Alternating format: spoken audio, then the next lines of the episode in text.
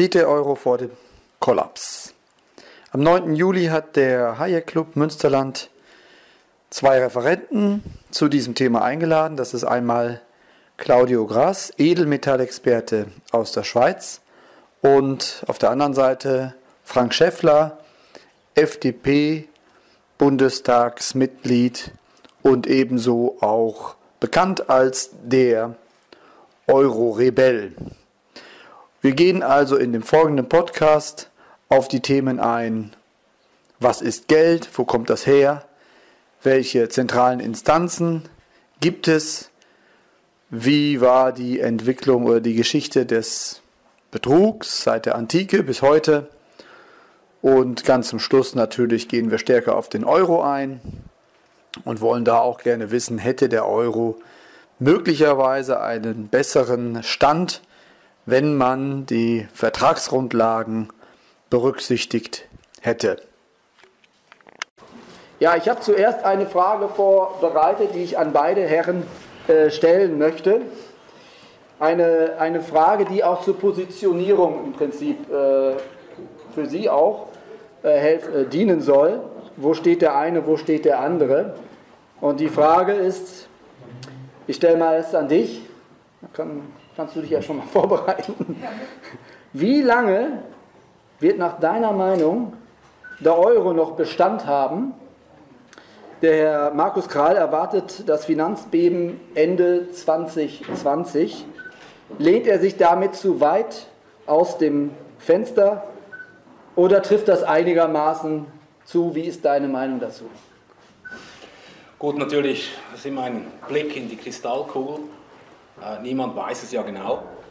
Ähm, ich dachte eigentlich schon 2007, 2006, die nächste Krise wird massiv tiefer sein, aber dann hat man ja noch mal kurz einige Billionen auf Deutsch, glaube ich, 80 Billionen äh, an Krediten neu initiiert. Bitte lauter. Soll ich Der muss eben unten anmachen. Ja, mit dem Schweizerdeutsch ist es ein bisschen schwierig. Ich versuche es auf Hochdeutsch. nee, also, der Euro. Ähm, ich denke mir, der Euro wird früher oder später scheitern, das ist klar. Ich denke auch die nächsten fünf Jahre wird, da wird sich einiges verändern. Ähm, die Frage ist natürlich immer, man kann alles am Leben erhalten, indem man das System weiter zentralisiert, indem man äh, die Freiheit des, des Einzelnen weiter einschränkt. Äh, das sind Möglichkeiten, die natürlich dann, äh, also das heißt Konfiszierung, höhere Besteuerung, Kapitalrestriktionen, also alles, was wir auch schon in der Vergangenheit gesehen haben. Wenn die Regierungen in die Richtung gehen würden, dann denke ich schon, dass es die Möglichkeit gibt, dass man den Euro länger zusammenhalten kann. Äh, aber ich denke, er wird sicher über die, über die nächsten paar Jahre massiv abwerten. Ähm, ob das dann schon zu einem vollständigen Kollaps führen wird, das weiß man natürlich nicht. Ähm, deshalb eben, ich, ich bin einfach der Meinung, dass es, halt, dass es Sinn macht, dass man außerhalb äh, von, also dass Währungen kein Wertaufbewahrungs, äh, kein Mittel dazu sind, dass sie nicht geeignet sind und ähm, dass man eben versuchen sollte, äh, sich zu schützen, indem dass man, dass man auf harte und reale Güter ausweicht, wie sprich jetzt halt einfach Gold und Silber, was ich sicher das Einfachste ist, was auch meines Erachtens nach wie vor Gold, Gold und Silber sind Geld. Das war immer das liquideste, was äh, als Geld benutzt worden ist. Und ähm, da muss man vorausschauen, um, um sich selber schützen zu können. Aber ob das jetzt in fünf oder zwei Jahren ein, ein, ein Bruch, ein Kollaps ist an und sich jederzeit möglich, weil wir sind ja in einem, in einem Zeitraum, das ist es gibt keine vergleichbare Geschichte, wenn man zurückschaut. Also wenn wir heute die ganzen Verwerfungen an den Finanzmärkten anschauen, auch wenn man sich überlegt, oder, das sind 80, also in Amerika sagt man, 80 Trilliarden hat man in den letzten zehn Jahren an zusätzlichen Kredit ins System reingepumpt. Und wenn man sich eben 80 Trilliarden, was sind das? Oder 80 Billionen in Europa, was bedeutet das genau? Wenn man sich vorstellt, dass eine Million Sekunden acht Jahre sind, eine Milliarde Sekunden 35 Jahre und eine Billion Sekunden 32.000 Jahre, dann kann man es vielleicht ein bisschen äh, sich vor Augen führen, wie exzessiv das, äh, dass die Geldschöpfung aus dem Nichts wie das stattgefunden hat. Und, ähm, und da muss jeder für sich selber natürlich sich seine Gedanken machen und, und sich überlegen, will ich Euro, will ich äh, Papiergelder äh, beibehalten oder macht es Sinn, dass ich mich anderweitig versuche zu schützen? Ja, ich glaube auch, dass das, äh, also dass das wahrscheinlich nicht eintreten wird. Also dass man solche Szenarien ähm, eigentlich nicht ähm, aufstellen kann, denn die Nebenbedingungen, die sind so umfangreich. Äh, wir haben ja eine Währung, die, die relativ zu anderen Währungen steht, zum Dollar, zum Schweizer Franken, zum Yen, äh, zum britischen Pfund.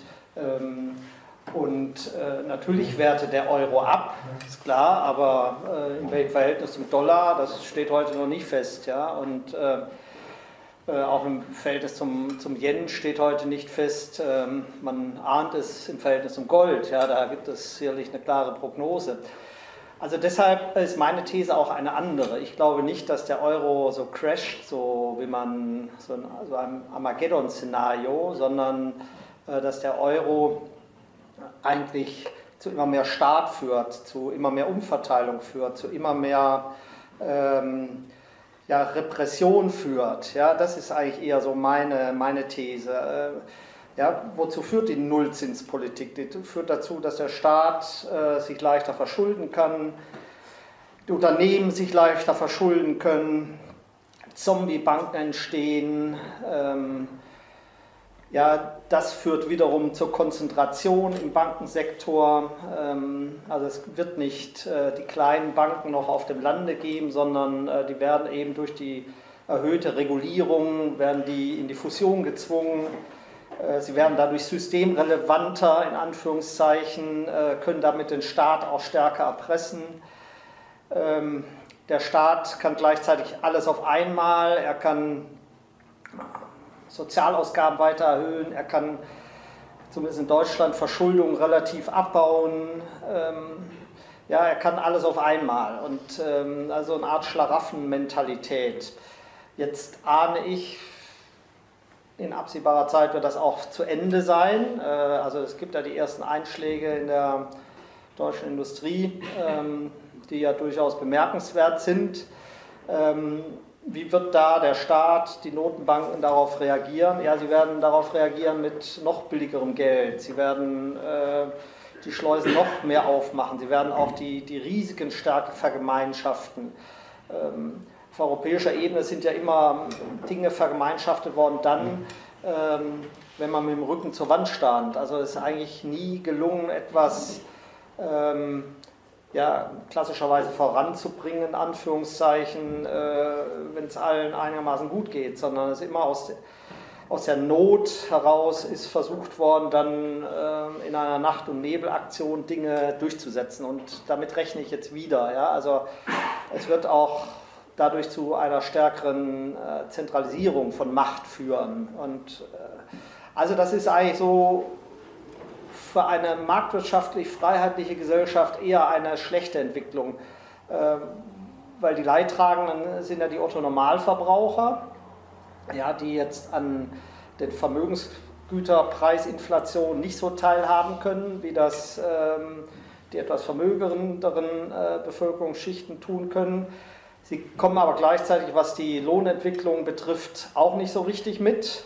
Ähm, die Mieten steigen, die Nebenkosten steigen. Das heißt, es äh, führt eher zu einem Auseinanderfallen von, ähm, von Vermögen, was wiederum zu auch Spannungen in einer Gesellschaft führt. Äh, dafür macht man dann die Marktwirtschaft verantwortlich, aber ist eigentlich staatlich induziert. Das ist ja eigentlich ein staatliches Geldsystem, in dem wir uns befinden.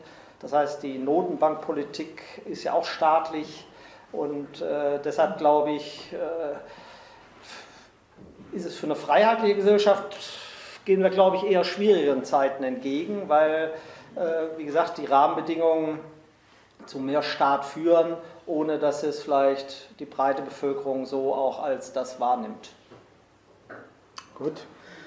Ja, also man kann aus diesen beiden Antworten äh, zumindest entnehmen, dass äh, Claudio Grass offenbar doch das Ende des Fiat-Money-Systems, also in dem Fall besonders des Euros, allerdings ohne Zeitbenennung äh, kommen sieht.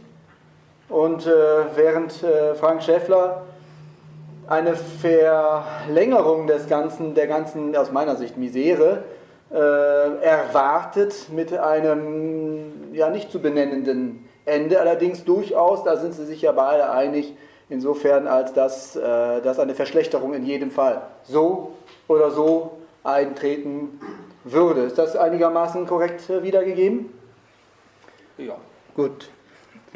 Ich möchte ein bisschen zurückgehen und zwar äh, die Frage stellen, ähm, vielleicht an dich zuerst, die Frage stellen, ähm, ob du uns ganz kurz erklären kannst, was eigentlich genau wir unter dem Thema oder unter dem Wort auch Geld äh, äh, vorstellen können. Was ist eigentlich Geld? Könntest du uns das vielleicht in, in einigen Worten erläutern? Ja gut, ich meine, das war eigentlich meine, wie ich zum Thema Geld gekommen bin, das war an sich ein Buch, das ich 2004, als ich da für die UNO tätig war, auf meine, ich habe mich, hab mich auch entwickelt und ähm, war damals die UNO tätig, habe ein Buch genommen von äh, Ferdinand Lips, Die Goldverschwörung. Und das, äh, das war das erste Buch, das mir ein bisschen die monetäre Geschichte aufgezeigt hat. Und ähm, eben, wie ist Geld entstanden und warum brauchen wir Geld? Und ich meine, das ist ja eigentlich erst, auch heute noch sind wir quasi in einer Tauschwirtschaft. Wir, wir bringen eine Leistung oder wir gehen irgendwo arbeiten, äh, unseren Kopf, unsere Hände äh, und wir produzieren was und dafür brauchen, wollen wir natürlich wiederum belohnt werden im Austausch für etwas, was wir uns wünschen wollen. Und, äh, und Geld ist eigentlich erst dann entstanden, als eben die Menschen angesiedelt, sich angesiedelt haben, angefangen haben, selber Güter zu produzieren, Agriculture, also Landwirtschaft etc.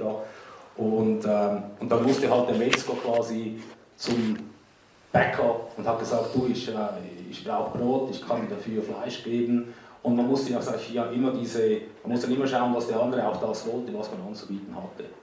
Und da hat sich dann eigentlich auf dem Markt ähm, herausgebildet, was als das liquideste Tauschmittel und von allen Marktteilnehmern als akzeptiertes Tauschmittel, äh, sprich Geld, äh, ähm, sich dann herauskristallisiert hat und das war im Endeffekt Gold und Silber. Und das ist eigentlich bis heute noch das, das genau selbe äh, Konzept. Und wenn man zurückgeht in die Geschichte, hatte man ja auch, äh, wenn man Geld, also wenn man Gold hatte, dann hat man das nicht immer mit sich rumtragen wollen, also hat man ja das zu den Palästen gebracht, zu den Tempelanlagen, weil die militärisch auch geschützt wurden, hat das dort eingelagert äh, und hat dafür einen Papierzettel bekommen äh, als, als Lagerquittung für die Anzahl äh, Unzen Gold oder Silber, was man da eingebracht hatte. Und so ist ja dann auch diese, das Papiergeld entstanden. Und diese Lagerscheine hat man dann gemerkt, jawohl, ich muss ja nicht mit dem Gold herumlaufen, sondern ich kann mit diesen Lagerscheinen im Endeffekt bezahlen. Und ich glaube, ähm, interessant in dem Zusammenhang ist eigentlich, dass ähm, das war 300 vor Christus in, in Griechenland, äh, als da der erste äh, Goldschmied, der dann Lager betrieben hat, realisiert hatte, dass er ja nicht alles Gold behalten muss und die Leute nicht alles abholen. Also hat er angefangen, mehr Gold auszulehnen, was er nicht durfte. Und er hat angefangen, mehr Quittungen auszustellen, was auch nicht äh, erlaubt war. Und das war 393 vor Christus, gab es den ersten Gerichtsfall, wo man diesen Betrüger äh, quasi überführt hat. Also früher, das war quasi der Anbeginn, was wir heute unserem Teilreservesystem verstehen. Also früher war das ganz klar Betrug. Heute ist das äh, das Businessmodell der, der Banken und auch der Zentralbanken. Und ähm, ja, wichtig ist, oder die, man sagt eigentlich, die Geschichte wiederholt sich nicht, aber sie reimt sich. Äh, und man sagt auch, das Einzige, was der Mensch, was der Mensch aus der Geschichte, er lernt nichts aus der Geschichte. Ähm, weil alles, alles kommt in ungefähr gleichen, und man, hat, man sieht immer die gleichen Entwicklungen in der Vergangenheit, wie sie auch heute wieder stattfinden. Und ähm, heute ist es halt einfach extrem, die Schulen, die Universitäten, was einem eingetrichtert wird von klein auf, ein staatliches Bildungswesen, äh, das natürlich auch diese Sachen befördert. Ich glaube, das ist auch ein Problem, äh, dass einfach heute eine komplette Verwirrung herrscht, was äh, an sich was Geld ist, wie eine Wirtschaft funktioniert, dass es eben freie Märkte geben muss, weil ohne freie Märkte gibt es keine Preisfindung. Und, und heute sind wir in einem kompletten, zentralisierten System. Es ist in meines Erachtens eher ein faschistisches System. Es ist Crony Capitalism oder Vetternwirtschaft. Und wie das der Herr Schäffler vorhin gesagt hat, das System ist zentralisiert und es zentralisiert weiter. Und äh, Sie können an sich weiter zentralisieren, bis Sie im Endeffekt alles Privateigentum verstaatlicht haben. Und ich denke, dann kommt es dann wieder zu einem nächsten, wenn es überhaupt so weit geht. Ja, das, äh, das Wort Betrug kam ja schon häufige Male, gerade auch in, in, in deiner Erläuterung und jetzt in deiner Erläuterung erneut äh, äh, wieder vor. Ähm, Betrug hat es während der gesamten Geldfindungsphase oder überhaupt der gesamten Geldgeschichte ja immer wieder gegeben. Und ich wäre dir vielleicht mal dankbar zu einigen Ausführungen, wie weit äh, wir zurückgehen müssen, wann es den ersten Betrug gegeben hat. Ich denke jetzt mal zum Beispiel, könnte man zurückgehen auf die Abschaffung des Goldstandards als sicherlich nicht den ersten Betrug, aber den deutlichsten Betrug im Geldwesen. Vielleicht könntest du das auch nochmal den, den Zuhörern hier erläutern, inwiefern denn der Goldstandard oder die Abschaffung des Goldstandards der eigentliche Betrug gewesen sein könnte. Naja, über die Entstehung äh, des Geldes mein Mitdiskutant gerade schon berichtet. Ähm, wie ich das sagen darf, ich glaube, ähm, das ist nur eine Begründung, äh, wie Geld entstanden ist. Also ich glaube, Geld, oder inzwischen glaube ich auch, ähm, dass Geld auch äh, über Schuldverhältnisse entstanden sein wird. Ähm, also in, in, in, in, äh, Herzogtümern oder in wo es Menschen gab, die andere beherrscht haben und wo, wo die, ähm, die Bauern äh, entsprechende Leistungen abgeben mussten und das im Zweifel nicht konnten, ist das auch über Schuldscheine geschehen, die sich aus meiner Sicht irgendwann zu Geld entwickelt haben. Äh, also es gibt, glaube ich, mehrere äh, Kanäle, wie Geld entstanden ist. Ähm, also es ist nicht nur so, dass Kaufleute das praktischer empfunden haben, ähm, Geld zu tauschen, Geld einzusetzen, um Waren zu zu tauschen im, ähm, im gegenseitigen Handel. Das vielleicht auch äh, aus meiner Sicht eine kleine ähm, andere Positionierung aus meiner Sicht. Ähm, zum Thema Goldstandard. Ja, Gold äh, war, ist natürlich äh, der historische, das historische Geld gewesen, neben Silber, neben anderen Edelmetallen, aber sicherlich war Gold das, was äh, die allgemein akzeptierte, das allgemein akzeptierte Zahlungsmittel am Anfang war, also Geld. Ja, und, äh, und im Wettbewerb in Europa, viel Staaterei, hat sich daraus ähm, äh, hat das dazu geführt, dass die einen äh, den Münzgehalt oder den Goldgehalt der Münze sukzessive reduziert haben, um ihre um ihre Kriege, um ihren Hofstaat zu finanzieren. Äh, die Kaufleute konnten damals aber dann ausweichen. Die konnten sagen, dann äh, akzeptiere ich eben äh, oder nutze ich eben eine andere, eine andere Münze, die eben äh, nicht verfälscht ist. Ja? Und diese Geldfälscherei, die hat historisch äh, immer stattgefunden. Ja? Und der Wettbewerb der Systeme hat aber dazu geführt, dass es eine gewisse Bremse immer gab. Ja? Die Vielstaaterei in Europa ist sicherlich mit, äh, mit ähm, dem Deutschen Reich 1871 ähm, ein gehöriges Stück dann zurückgedrängt worden und dieser Zentralismus hat sich dann natürlich immer stärker über Europa äh, vollzogen. Äh, der Staat hat sich immer stärker dann auch äh, die Geldemission angeeignet, äh, um letztendlich natürlich seine Kriege und seine Auseinandersetzungen, seinen Hofstaat entsprechend zu finanzieren. Und das hat ähm, ja immer dann äh, auch zu, äh, ja, zum Untergang dieser, dieses Geldes geführt. Immer dann, wenn was weiß ich, ein Staat äh, entsprechend pleite war, dann ähm, hat er natürlich seine Bevölkerung über diese äh, Geldinflation äh, faktisch mit enteignet. Und äh, nach dem Krieg hat man wieder neu angefangen und äh, das ist ein immer wiederkehrender Prozess. Deshalb glaube ich,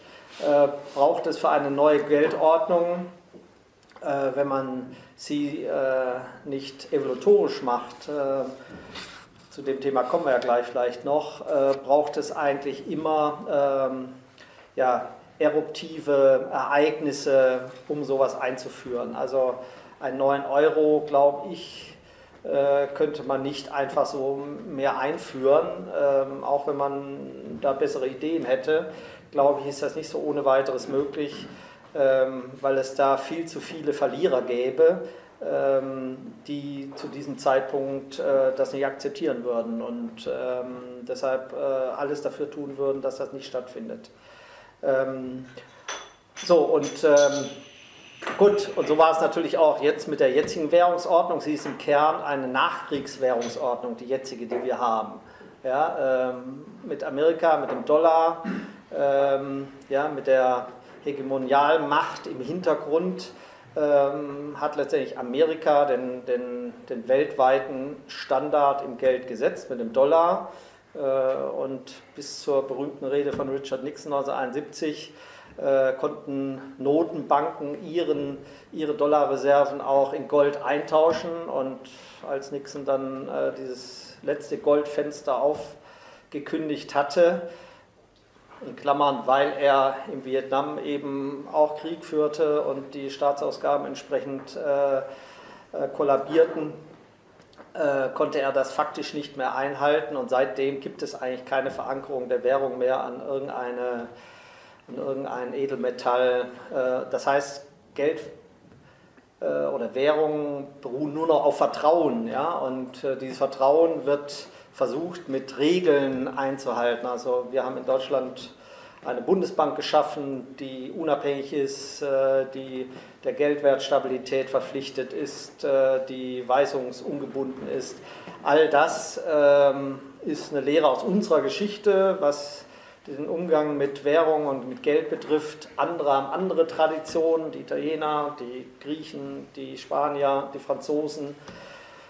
Und dieses hat man jetzt in eine gemeinsame Währung gepackt und das ist eigentlich das, das tiefere Problem des, des Euros. Es ist nicht so sehr, dass wir äh, Regeln aufgestellt haben, sondern dass es unterschiedliche Kulturen sind, äh, die man in diese Währung gepackt hat und man glaubte, äh, von unserer Seite aus, von deutscher Seite aus, dass die Regeln ähm, eigentlich ausreichen müssten, um das durchzusetzen.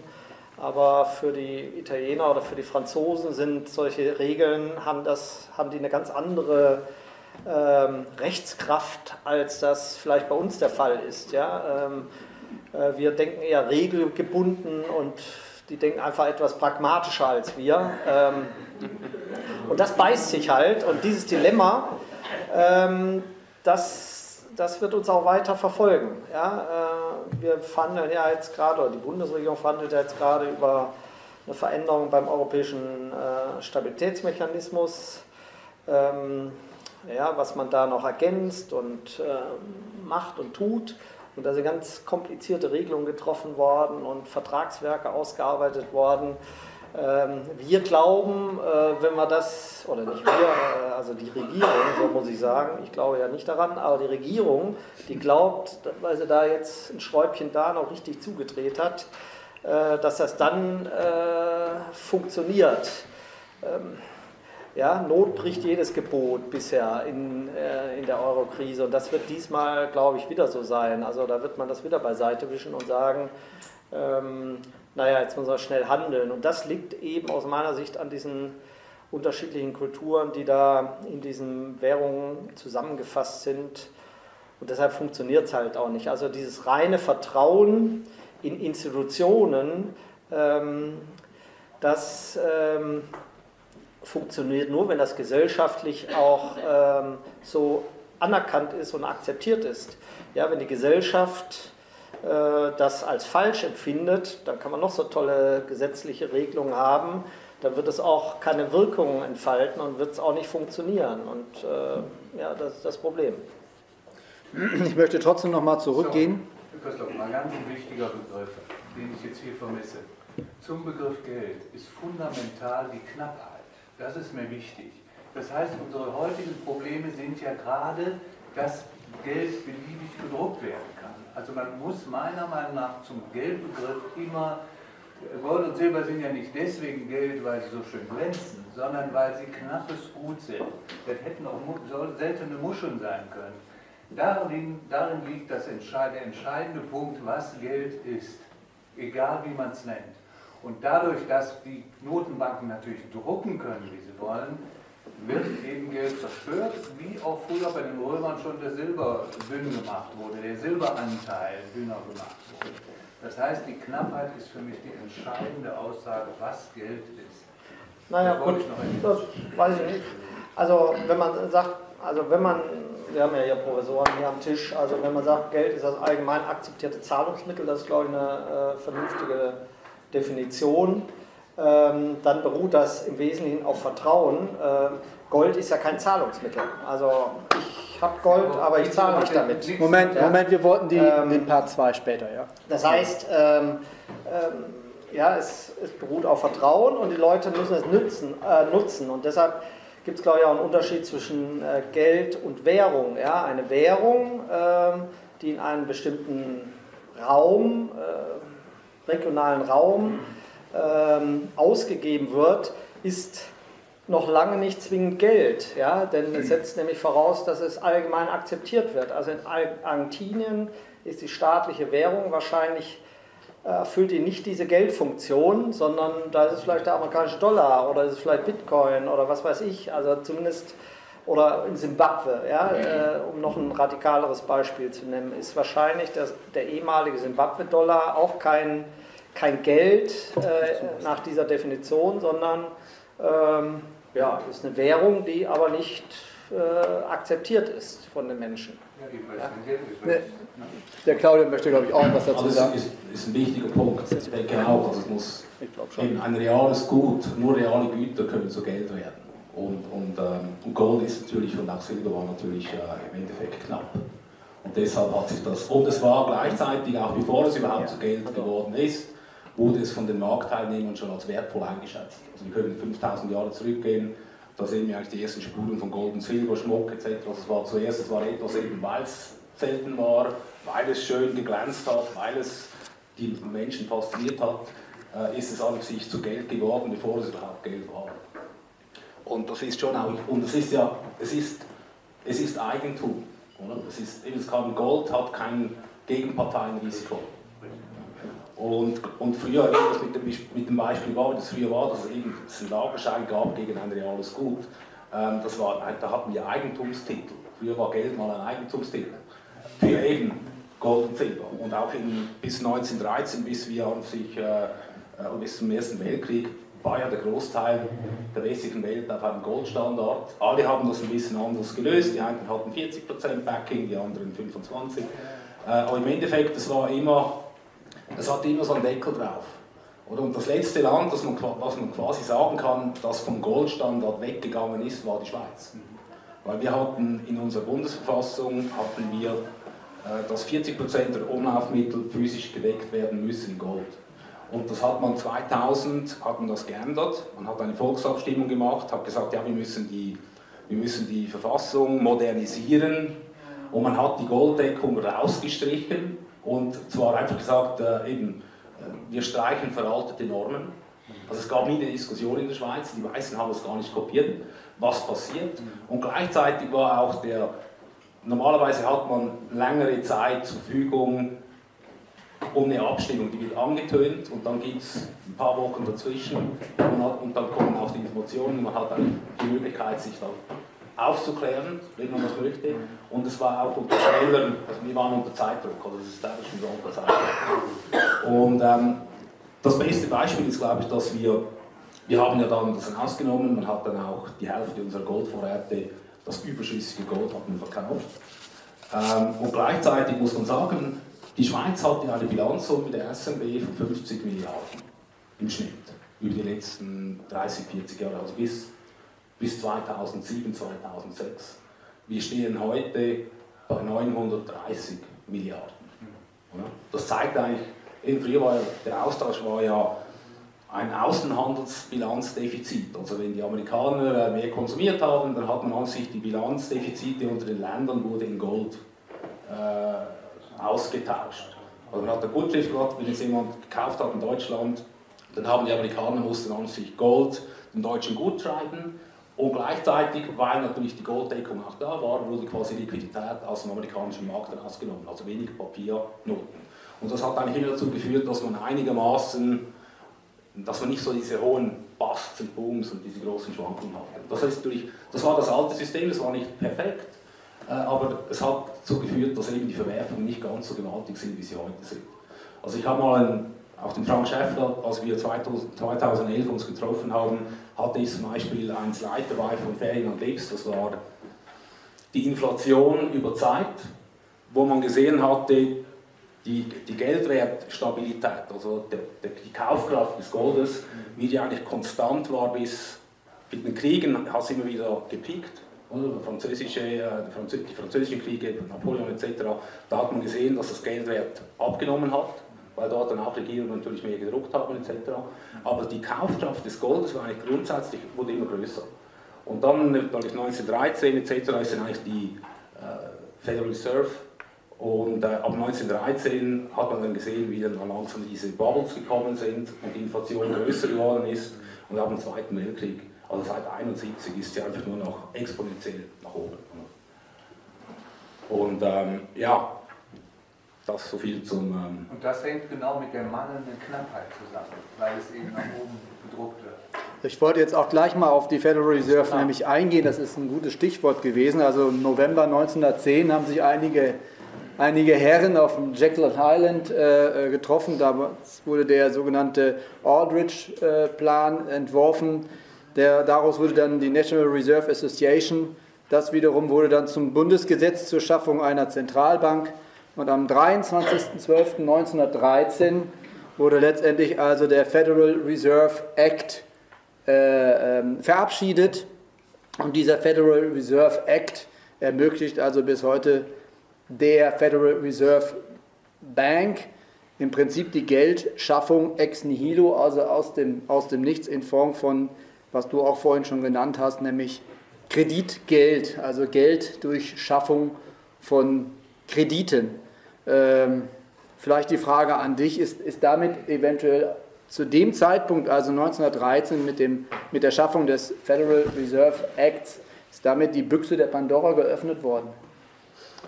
Ja, also meine, ich denke schon, also wir hatten natürlich vorher schon Zentralbanken, oder? Die älteste ist äh, England, wir hatten sie in Schweden, es gab in Spanien, äh, ich glaube England war 1694. Ähm, die Federal Reserve von 1913 ist, glaube ich, die dritte Zentralbank in den, in, in den USA. Es gab schon vorher, Andrew Jackson hat, war einer der Präsidenten, der quasi das Zentralbankensystem nicht verlängert hat. Ähm, und, aber mit 1913 hat man es wieder eingeführt und interessant ist ja eigentlich der Termin. 23. Dezember. Also da waren die meisten Leute im Kongress etc. waren schon auf dem Urlaub und dann hat man quasi dieses Gesetz durchgepeitscht und Nelson Aldrich äh, wollte das ja als, unter seinem Namen am Anfang verkaufen und man hat das nicht, die Leute wollten das nicht äh, übernehmen, weil man den Bankern nicht getraut hat. Und Aldrich war natürlich auch Rockefeller, ähm, familiär verwandelt. Und dann hat man eben quasi gesagt, gut, wir nennen das nicht den Aldrich Plan, wir nennen das den Federal Reserve Act. Und ähm, und da hat man natürlich schon äh, ja, die Büchse der Pandora geöffnet. Und wenn wir eigentlich schauen, das letzte Jahrhundert war ja quasi ein Jahrhundert der Zentralbanken. Und es war auch gleichzeitig ein Jahrhundert der großen Kriege. Und es hat, mal, es hat Stimmen gegeben, die gesagt haben, hätten wir den Ersten Weltkrieg auf einem Goldstandard, wenn wir, dann, wenn wir den beibehalten hätten, den Goldstandard, dann wäre das nach drei, vier Monaten aus gewesen, weil äh, alle Regierungen wären bankrott gewesen. Und äh, durch das natürlich dann eben quasi halt Kreditschöpfung und das ganze System auf Kredit umgestellt hat, äh, ist es zu diesen Exzessen, Exzessen gekommen letztendlich. Also ich denke schon, das war eine Büchse der Pandora, die da geöffnet worden ist und ähm, zu einem Jahrhundert geführt hat, wo wir, wir hatten 50 Hyperinflationen im letzten Jahrhundert. Über 50 Hyperinflationen, also eben Hyperinflationen passieren. Ähm, wir wissen nicht, es ist im Endeffekt immer, wie es die Gesellschaft sieht. Es ist im Endeffekt auch immer, eben wenn, die, wenn die Leute die Vertra das Vertrauen in die Institutionen verlieren, dann kommt es eigentlich zu den großen Verwerfungen. Aber es hat natürlich ein Wunder, Kredit hat immer ein schönes äh, Beigeräusch, oder? Weil Kredit ist ja immer vorgezogener Konsum. Und wenn wir heute schauen, äh, wir haben natürlich eben, wir, haben, wir stehen bei 246, 250 Trilliarden Credit, nur Credit alleine. Und das ist ja quasi äh, das hat man eigentlich äh, konsumiert, ohne dass man eigentlich etwas äh, dazu beigetragen hat. Und das führt natürlich dann, das, es führt zu dieser kollektiven Korruption. Also ich bin der Meinung, wir sind heute in einem System der kollektiven Korruption, ähm, weil es ist ja schön, dass quasi das Haus, das man mal gekauft hat vor 50 Jahren, das ist jetzt drei, vier, fünfmal so viel wert, äh, obwohl es eigentlich älter geworden ist etc. Also die Vermögenswerte, die sind eben massiv gestiegen, aber die Kaufkraft, eben, man kann gar nicht man kann nicht sparen, man kann nicht Geld auf die Seite legen, man muss investiert sein, um in diesem System quasi den Schnitt zu machen. Und das führt natürlich zu dieser, zu, ja, also auch zum Wertezerfall der, der, Menschen und zu Gier und natürlich dann eben zu diesen Verwerfungen und äh, Spekulationen äh, in den, Finanz, äh, in den Finanzmärkten, die komplett gekoppelt sind. Und ähm, ja, dass man das wieder an sich das können nur die Menschen selber. Aber ich denke, ähm, die Menschen werden in Zukunft die Möglichkeit haben, selber aus diesem System sich herauszuziehen. Da wird das Internet auch dazu beitragen, dass man quasi ein Opt-out, ein Opting-out machen kann, also sich aus diesem System ähm, unter Einbezug von Internet, äh, von neuen Technologien, dass man da die Möglichkeit hat, Distanz zu gewinnen und, und auf der sicheren Seite zu sein. Aber die breite Masse, wenn die natürlich gleich bleibt und ähm, ähm sich nicht überlegt oder eben nicht auch die deutsche Aufklärung. Oder? Dass man wieder sagt, sapere aude. Also ja, benutze deinen eigenen Verstand, fang selber an, darüber nachzudenken, was passiert, unabhängig eines Dritten. Ähm, wenn das natürlich nicht passiert, dann gehen wir in eine gewisse Richtung und irgendwann, also wenn es möglich wäre, dass wir, dass wir aus dem Nichts heraus Geld schöpfen oder, oder Vermögen schöpfen können, printen, einfach drucken können, ja, da kann uns ja die Zentralbank jedem von uns eine Million pro Jahr in die Hand drücken und wir haben alle ein wunderbares Leben. Also irgendetwas stimmt da nicht. Und irgendwann, ja, also man kann immer Schulden machen bis zu einem gewissen Zeitpunkt und irgendwann ist einfach der Deckel drauf und dann wird es zum Schluss kommen. Ja, jetzt äh, die Überleitung zum Euro, zu unserer Währung zu schaffen, ist an dieser Stelle bestimmt nicht leicht. Ich versuche es jetzt einfach mal. Also wir haben 1979 das EWS geschaffen mit der ersten Verrechnungseinheit, die Sie vielleicht noch kennen, den EQ. 1988 gab es dann den Delors-Bericht, auf dessen Basis im Prinzip im Zuge der Wiedervereinigung auch ähm, ja, mit Druck auf die damalige Kohl-Regierung es letztendlich zu einer Zustimmung der Europäischen Wirtschafts- und Währungsunion gekommen ist und äh, die danach folgende Einführung, perspektivische Einführung des, des Euros, die basierte eben auf diesen, diesem Delors-Bericht. Vielleicht erinnern Sie sich, am 1.7.1990 gab es eben dann die erste Herstellung freier Kapitalverkehre. Am 1.1.1994 gab es die Gründung eines des Europäischen Währungsinstitutes.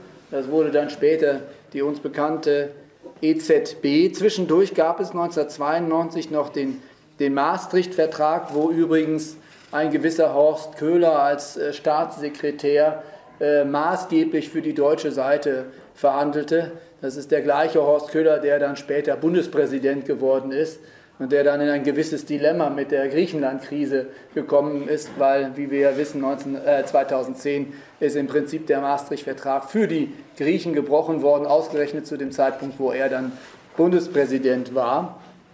Naja, und dann anschließend gab es dann eben die Überprüfung der Haushalte der ersten europäischen Mitgliedsländer, ob sie denn diese Maastricht-Kriterien äh, einhalten, um dann eben äh, die Einführung des Euros zu zu ermöglichen. Diese ganzen kurzen geschichtlichen Abriss habe ich Ihnen deswegen äh, gesagt, weil ich jetzt gerne von dir wissen möchte, lieber Frank, ob wenn wir den Maastricht-Vertrag eingehalten hätten, also die Deutschen waren ja im Prinzip mit die Ersten, die den überhaupt gebrochen haben, zusammen mit den, mit den Franzosen. Aber wenn jetzt der Maastricht-Vertrag tatsächlich eingehalten worden wäre, Hätte es dann eine Chance gegeben äh, für den Euro? Sähe dann die Welt heute etwas anders aus? Oder sagst du, der Maastricht-Vertrag hatte von Anfang an konstruktive Mängel? Also ich glaube, er ist besser, als er teilweise geredet wird. Ich glaube, ähm, hätte man ähm, die Maßnahmen äh, durchsetzen können, hätte es äh, ja, zur inneren Abwertung in diesen Ländern geführt, also zur Anpassung äh, in Griechenland, in Italien und so weiter. Ähm, und das hätte sicherlich, ähm, dann wären wir jetzt nicht in dieser Situation. Da bin ich fest überzeugt. Also ähm, das ist ja die Alternative, ja, äh, die innere Abwertung zum, zum Austritt ja, und zur Abwertung dann einer neuen Währung. Ja. Und ähm, das ist natürlich schmerzhaft. Ähm, man sieht das ja in Griechenland, wie, wie lange das dauert und, und erst nicht richtig gelingt. Ja, und äh, ja, das sind ja eigentlich verlorene Jahre für Griechenland jetzt gewesen und wenn sie wahrscheinlich aus dem Euro ausgetreten wären, äh, dann hätte das auch äh, fundamentale Probleme bereitet für die Bevölkerung, aber nach ein paar Jahren wäre es ja wieder aufwärts gegangen. Jetzt geht es ja so, ja, jetzt wird das ein bisschen schön geredet nach der Wahl. Am Sonntag ist Tsipras plötzlich der große Sparkommissar gewesen. Ähm, aber die Zahlen in, in, Griechenland sind ja nicht wirklich erfreulich. Ja, die, denen reicht ja nicht, wenn die 1-2% Wachstum haben. Ja, die brauchen ja 5-6% oder noch mehr. Äh, und das über längere Zeiträume, damit sie wieder auf einen grünen Zweig kommen. Also das heißt, ähm, ja, ich glaube schon, wenn äh, das Regelwerk äh, funktioniert oder durchgesetzt worden wäre und es auch eingehalten worden wäre, äh, dann könnte diese Währung an sich schon funktionieren. Aber das Problem ist ja, das sagte ich vorhin ja schon, äh, es war von uns eine oder von deutscher Seite eine Illusion zu glauben, dass das funktioniert, ja, weil die anderen wollten eigentlich nur die niedrigen Zinsen, die quasi Deutschland mit in dieses Paket gebracht hat, aber sie wollten eigentlich so weitermachen wie bisher und äh, das, diesen Widerspruch, den haben wir eigentlich, ja, weiß ich nicht warum, aber aus unterschiedlichsten Gründen haben wir das akzeptiert. Ja, und es gab Mahner, äh, früher Stunde, die das äh, richtigerweise erkannt haben. Aber ich kann mich noch erinnern, ja, du hast ja berichtet, wann ich äh, politisch aktiv wurde. Ich kann mich noch erinnern, 98, äh, als, als da die heiße Phase des Euros war, da war die gesamtpolitische Stimmung in Deutschland nicht so, dass man gesagt hat, ähm, das ist alles sehr kritisch. Da gab es auch kritische Geister, Stabatti und andere.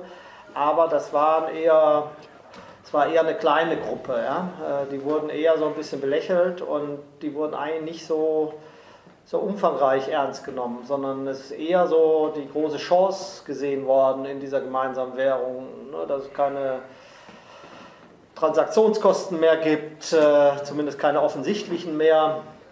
Ja, das wurde als großer Fortschritt ähm, dargestellt. Jeder hat sich eigentlich diese Starter-Kits aus unterschiedlichen Ländern besorgt. Ja, das war so der große Hype damals. Ähm, also da gab es keine Anti-Euro-Stimmung damals, nicht so in der breiten Bevölkerung. Nun gab es ja diverse Krisen in, äh, im Eurosystem, seitdem wir ihn kennen. Und äh, da gab es unter anderem auch die Einführung des Europäischen Stabilitätspaktes, den du ja auch sehr, sehr bekämpft hast. Ich glaube 2000 2010, 2010, 2011 war das mit dem Mitgliederentscheid. 12. Und, oder 2012 war das mit dem Mitgliederentscheid, der dann ja leider auch äh, nicht erfolgreich durchgegangen ist. Hätte das aus deutscher Sicht etwas verändert? Wenn, das nicht, wenn die FDP damals hart geblieben wäre? Ja, das weiß man, weiß man natürlich im Nachhinein nicht. Ähm, es hätte vielleicht was verändert, klar. Ähm, die, ob, ob, ob die Koalition damals überlebt hätte, ist natürlich eine, eine offene Frage. Im Nachhinein würde ich sagen, wahrscheinlich hätte sie es nicht überlebt. Ähm, aber sei es drum, äh, trotz allem äh, haben wir dann indirekt damals auch Dinge erreicht, äh, die bis heute gelten ja, und die auch nach wie vor sehr wichtig sind, nämlich ähm, dass Hilfen aus dem ESM ohne deutsche Zustimmung, äh, dass es die nicht geben kann. Also Deutschland hat faktisch im ESM eine Sperrminorität. Und wir sehen das jetzt auch ähm, bei den anstehenden Vertragsänderungen äh, für den ESM. Auch da, äh, das ist natürlich nur ein Streitfall, aber unsere Position ist, dass das nur mit Zweidrittelmehrheit im Deutschen Bundestag verändert werden darf, weil es eine substanzielle Änderung der Verträge ist. Das heißt, ähm, Es kann nicht einfach die große Koalition, äh, die ja nicht mehr so groß ist, äh, das im Bundestag durchsetzen, sondern äh, es funktioniert eigentlich nur, wenn eine Oppositionspartei mitmacht. Ja? Und dafür reichen nicht die Grünen, ja? um es mal klar zu sagen. Ähm, ja, sie brauchen eine Zweidrittelmehrheit. Das heißt, es ist alles nicht so einfach, wie die Regierung sich das vorstellt. Und das ist das hätte es wahrscheinlich nicht gegeben, hätte es damals nicht diesen Konflikt gegeben. Also das Wasser ist nicht immer, äh, das Glas ist nicht immer halb leer, sondern es ist auch halb voll. Ja? Das kann man genau so sehen. Und so sehe ich es eigentlich inzwischen. Also ähm, bei aller negativen Entwicklung glaube ich, ähm, hat Deutschland immer noch einen Hebel äh, zu sagen, wir wollen das nicht. Ich weiß natürlich auch, dass diese Regierung jetzt ähm, das im Zweifel wieder durchwinkt, aber dennoch ähm, kommen vielleicht Situationen, wo das mal noch sehr relevant sein wird, diese Frage. Ja, vielen Dank.